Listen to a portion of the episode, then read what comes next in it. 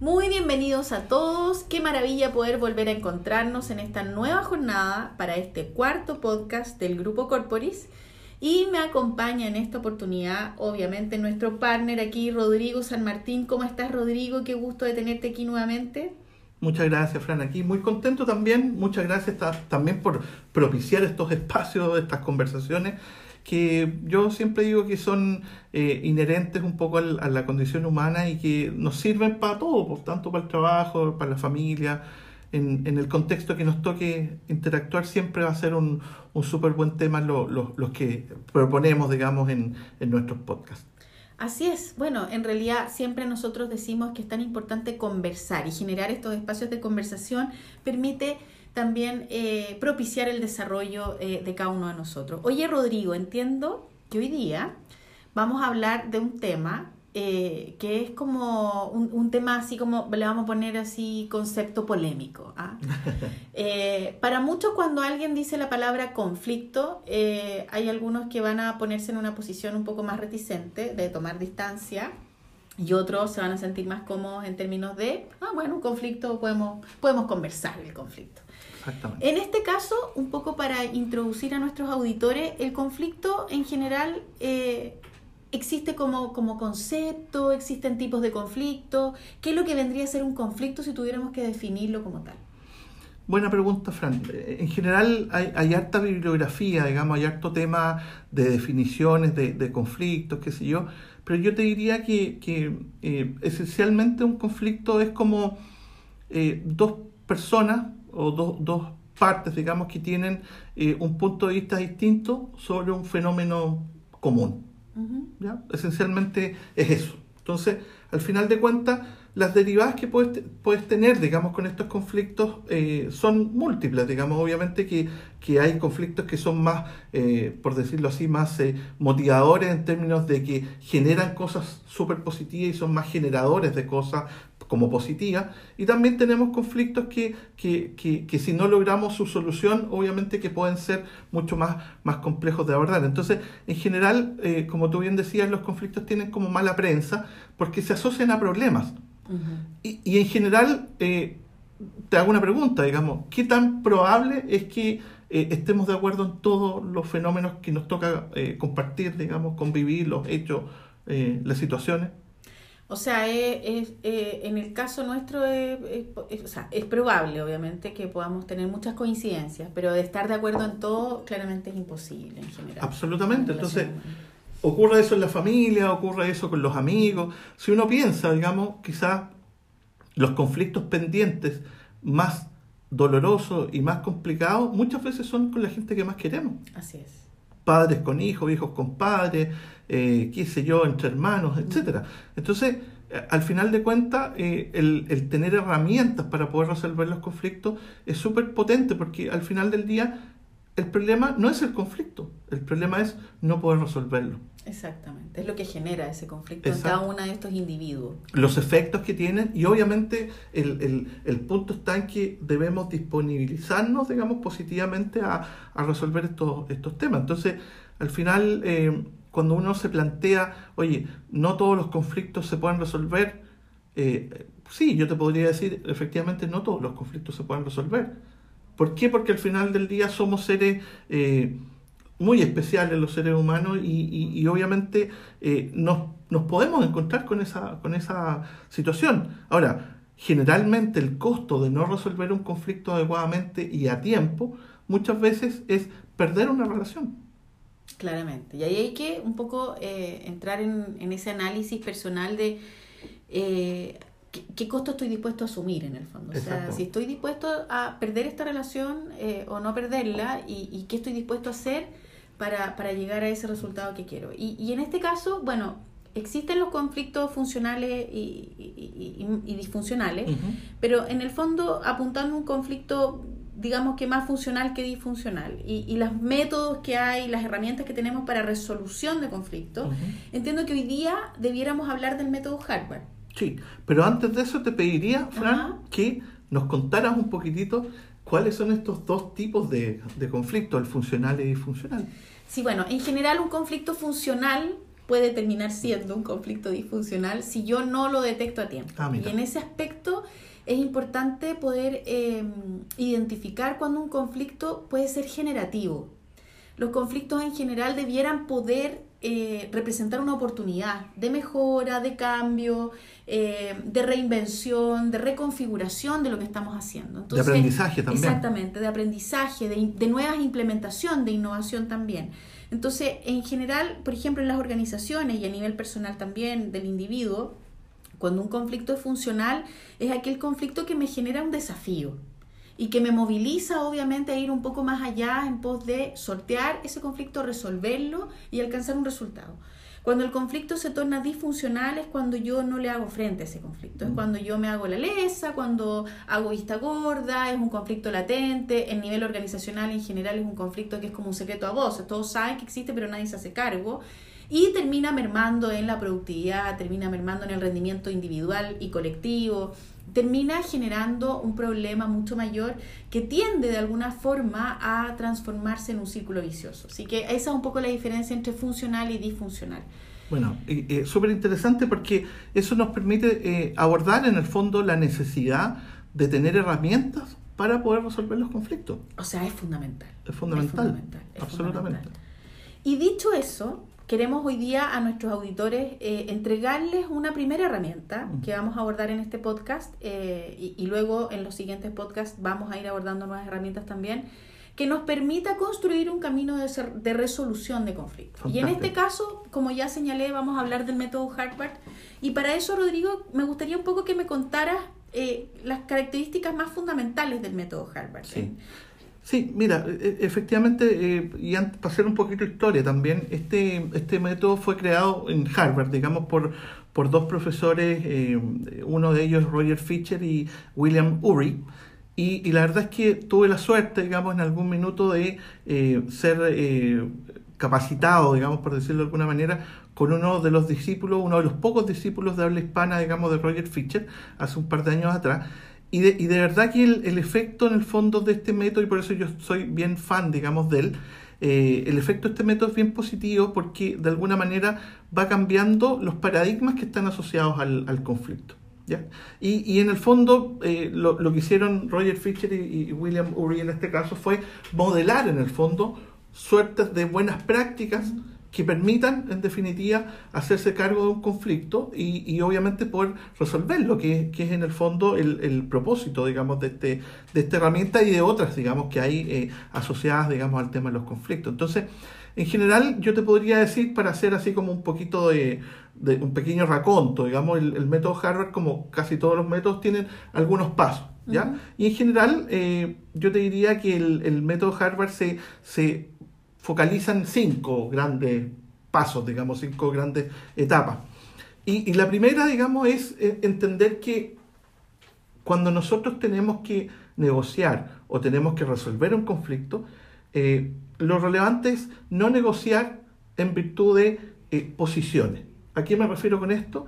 En general, cuando hay un conflicto, se tiende a percibir que hay uno que está en un espacio de víctima y otro en espacio de victimario, o en un, uno está en una posición más desmedrada y el otro está en una posición de, de poder, en el fondo, más, más, eh, más evidente, digamos. Entonces, eh, en general estas cosas, digamos, ocurren también en las organizaciones. Probablemente un jefe está en una posición de poder mayor que un, eh, subordinado. Por lo tanto, en general, la primera recomendación es sacar, en el fondo, las posiciones y abordar, eh, en definitiva, toda la energía de las personas que vamos a, participar en la resolución de este conflicto, poner toda la, la, energía en el problema. ¿A qué me refiero con esto? Ser muy duro con la resolución y con los esfuerzos para poder resolver el problema y muy blando con las personas. ¿A qué me refiero con esto? Que la única manera de poder llegar a acuerdos con alguien es respetarnos, eh, tratar, bien tratarnos, uh -huh. eh, empatizar con el otro, que son eh, elementos, digamos, que corresponden a, a, a, a las relaciones humanas que, que, que, tenemos que de alguna manera ir articulando permanentemente. Entonces, cuando nosotros dejamos de lado nuestras posiciones, nos focalizamos en el problema, dejamos también un poquito de lado la emocionalidad. ¿A qué me refiero con esto? No, no, digo que seamos seres autómatas ni mucho menos, sino que en el fondo focalizamos nuestra intención a resolver el problema dejando de lado lo que ya ocurrió. Oye, el, enojo que tuve, la molestia que tuve, a lo mejor puedo plantearla, pero en definitiva mi interés está en el fondo en resolver el problema y esencialmente en los efectos que ese nudo, que ese conflicto tiene, podría tener o tuvo. O sea, podríamos referirnos un poco a que en el fondo lo que busca el método Harvard y lo que propicia es esta despersonalización del problema. E, es sacar al protagonista como tal. O sea, esta persona me, esta persona me hizo algo. En el fondo es como, oye, esta situación está generando algo. Tal cual. Ah, es un poco por ahí. Exactamente. Es mirar el, el, el, el, problema, digamos, desde, una, desde un punto de vista sistémico y no personal. Perfecto. ¿Por qué? Porque si nosotros dos estamos en un conflicto, tú vas a tener una visión de, ese conflicto particular propia tuya y probablemente yo tenga otra distinta. Pero eso no significa que en esta lógica no podamos llegar a un análisis común de este, de este tema y de las variables que de alguna manera este, este conflicto pudiera tener o pudiera escalar. O sea, se entiende que a través de este método no van a existir ni ganadores ni perdedores. Eso es eh, obviamente uno de los ejes centrales sino que en el fondo, por eso que, que es tan eh, relevante, digamos, uno de los pilares de este, de este método es que además de generar confianza y, y poder en el fondo generar dinamismo en, en el proceso de, de, resolver el conflicto, eh, valora y potencia mucho la creatividad. ¿Por qué? Porque nos obliga de alguna forma a buscar opciones de resolución más que centrarnos en los efectos que ya tuvo el problema, porque ya si, yo te digo, oye, no me prestaste, no, si te lo presté, que tú me dijiste, o sea, en ese círculo vicioso la verdad es que no vamos a resolver nada, más que de alguna manera a lo mejor exacerbar emocionalidades de enojo, de rabia, de, de que de tú, frustración. de frustración, etcétera. Entonces, de alguna forma es cambiar el foco, es decir, oye, ya no me focalizo en que tú me perjudicaste o que yo te perjudiqué o que tú dijiste esto que, o hiciste lo otro, sino que vamos al problema. Dejemos de lado nuestras emocionalidades.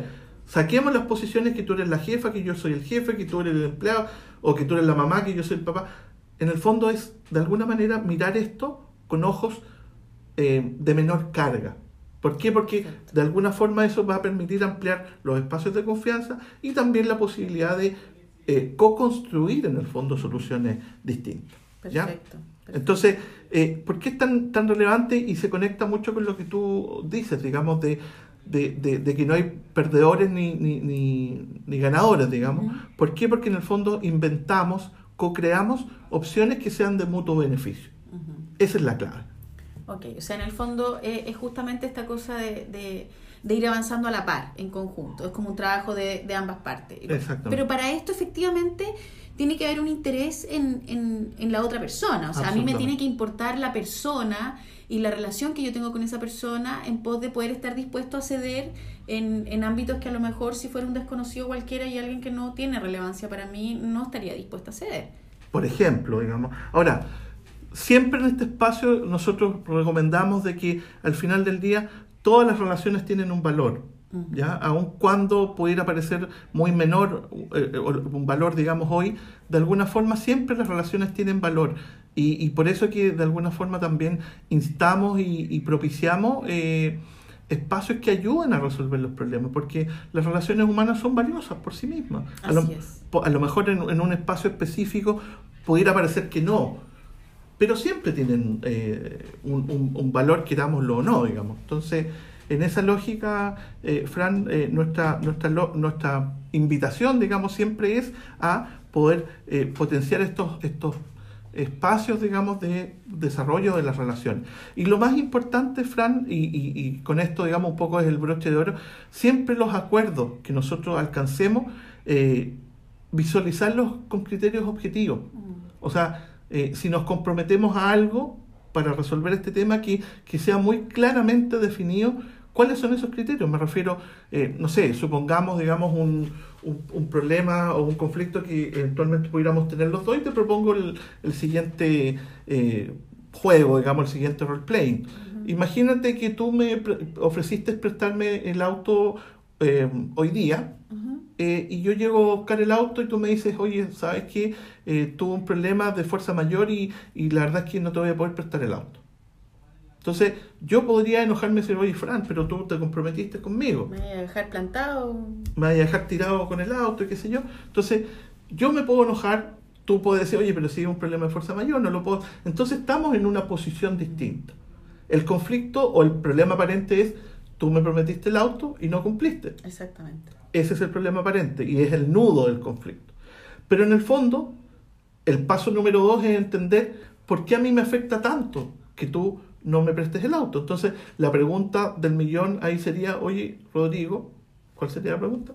Bueno, Rodrigo, pucha, eh, en qué te afecté que no te pueda pasar el auto hoy día específicamente? Te lo podría pasar mañana, pero, pero ¿por qué hoy día? ¿Tenías algo importante que hacer?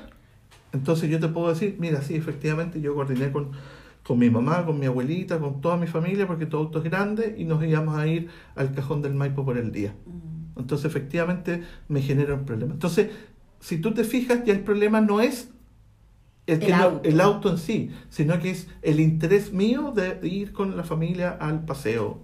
y todo lo que conlleva en el fondo la organización, la logística, la agenda de más personas involucradas. La emocionalidad involucrada porque vienen mis papás, mi abuelita, etc. Entonces, en el fondo, esto nos plantea la necesidad de decir, oye, bueno, ¿y cómo, cómo resolvemos este tema? Pucha, pásame tu auto que es chico y yo te paso el mío. Y así yo hago lo mío y tú haces lo tuyo. En el fondo es, es efectivamente buscar ese punto común que parte al final, Rodrigo, desde la base de la, de la empatía, de ponerme en el lugar del otro, en que si yo me comprometí a algo era porque yo estaba disponible y dispuesto a comprometerme en eso. Y si, bueno, los imprevistos ocurren, la fuerza mayor está presente y no puedo cumplirte, el poder buscar la opción de de qué manera compensarte o de qué manera poder darte alternativa de solución y tú a mí también. Y, co-crearlas, porque al final del día tú podrías decirme, bueno, te lo presto mañana, tómalo, déjalo. Exacto. Entonces yo te podría decir, oye, pero si mi mamá viene hoy día, no mañana. Entonces, y ahí entramos en una dinámica de inflexibilidad y yo sigo parado en el rol, tú también, o en la posición, más que en el fondo en el resolver el problema. Y el problema es que yo quiero ir de paseo con mi familia hoy día. Exacto. Entonces, efectivamente, el buscar soluciones depende de justamente la capacidad que tengamos para poder articular nuevos escenarios. Entonces, ese escenario estaría un poco con la solución que tú planteas, decir, oye, bueno, ok, igual yo necesito un auto, eh, le voy a pedir el auto a mi marido, voy a ir en ese y yo te paso el mío que es más grande. O, eh, oye, no sé, pues, qué sé yo, yo te podría decir, oye, pero ¿y a qué hora te devuelven el auto? No, la verdad es que me lo, voy a ocupar por un par de horas nomás. Bueno, o sea, es, explorar posibilidades. Entonces, cuando yo estoy parado en la genuina y honesta voluntad de resolver el problema, obviamente que tengo más posibilidades de que aparezcan soluciones que si me mantengo en mi posición de decirte no me prestaste el auto y que eres mala persona, y, y es lo que ocurre, digamos, de alguna forma muchas veces en las relaciones y empezamos a, a, tildar, digamos, eh, las intenciones del otro. Sí, a clasificarlas, a calificarlas. A calificarlas. Entonces yo te digo, eh, eres mala persona, eres chueca, eres poco cumplidora, poco comprometida. Poco comprometida, no te importa. Entonces mm. empezamos a darle una vuelta y una carga de emocionalidad que, que es tremendamente eh, importante, pero que también es tremendamente perjudicial para poder resolver los problemas o, o para poder resolver los conflictos. Entonces,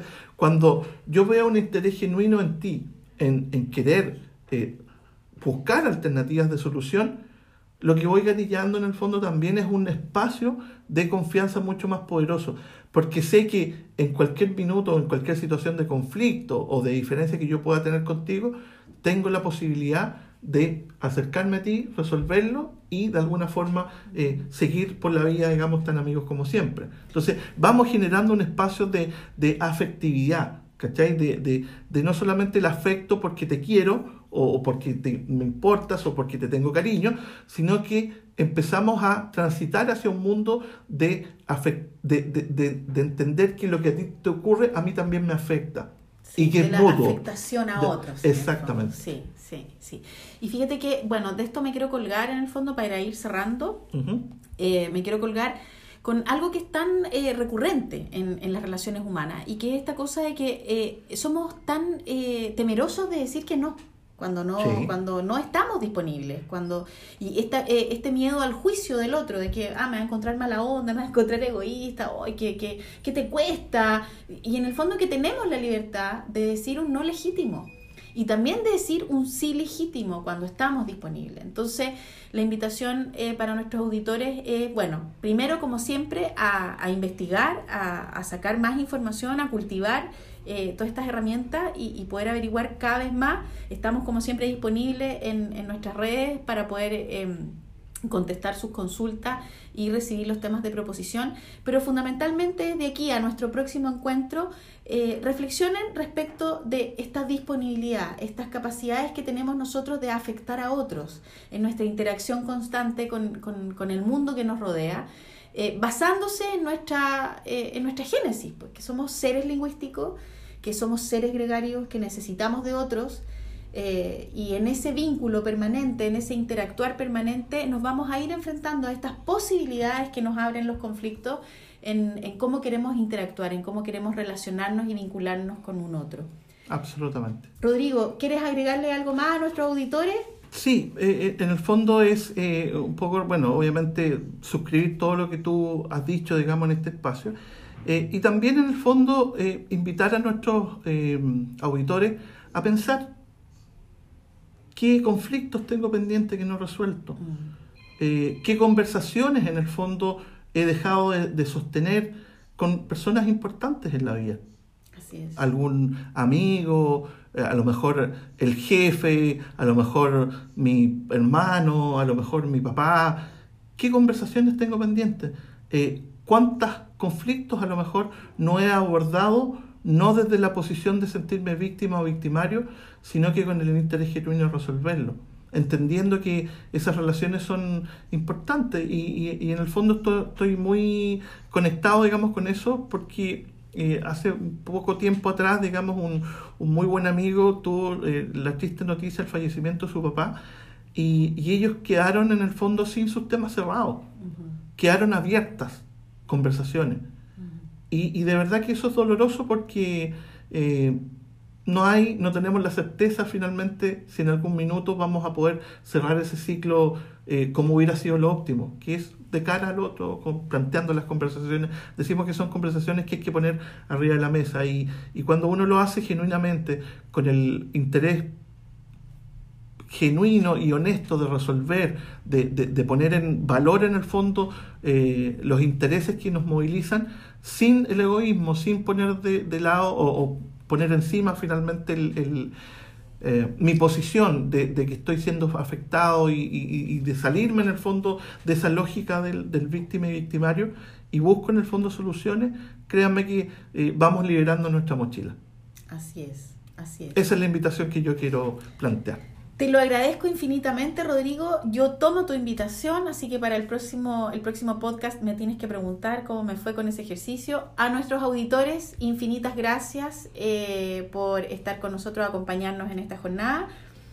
Tomen esto, este material, estas herramientas que le dejamos con infinito cariño. Eh, no las echen ahí a, a la carpeta de pendientes, sino que tómenlas, trabajenlas, investiguenlas y estamos a su disposición para nuestro próximo podcast. Aquí Grupo Corporis en pleno creando contenido para compartir con nuestros seguidores. Así que bueno, que tengan una estupenda semana, que sean días muy fructíferos y creativos para todos. Nos vemos en la próxima. Rodrigo, infinitas gracias. Un placer como siempre compartir contigo. Gracias a ti, Fran. Un abrazo a nuestros auditores y estamos al contacto. Gracias. Estamos al contacto. Chau, chau.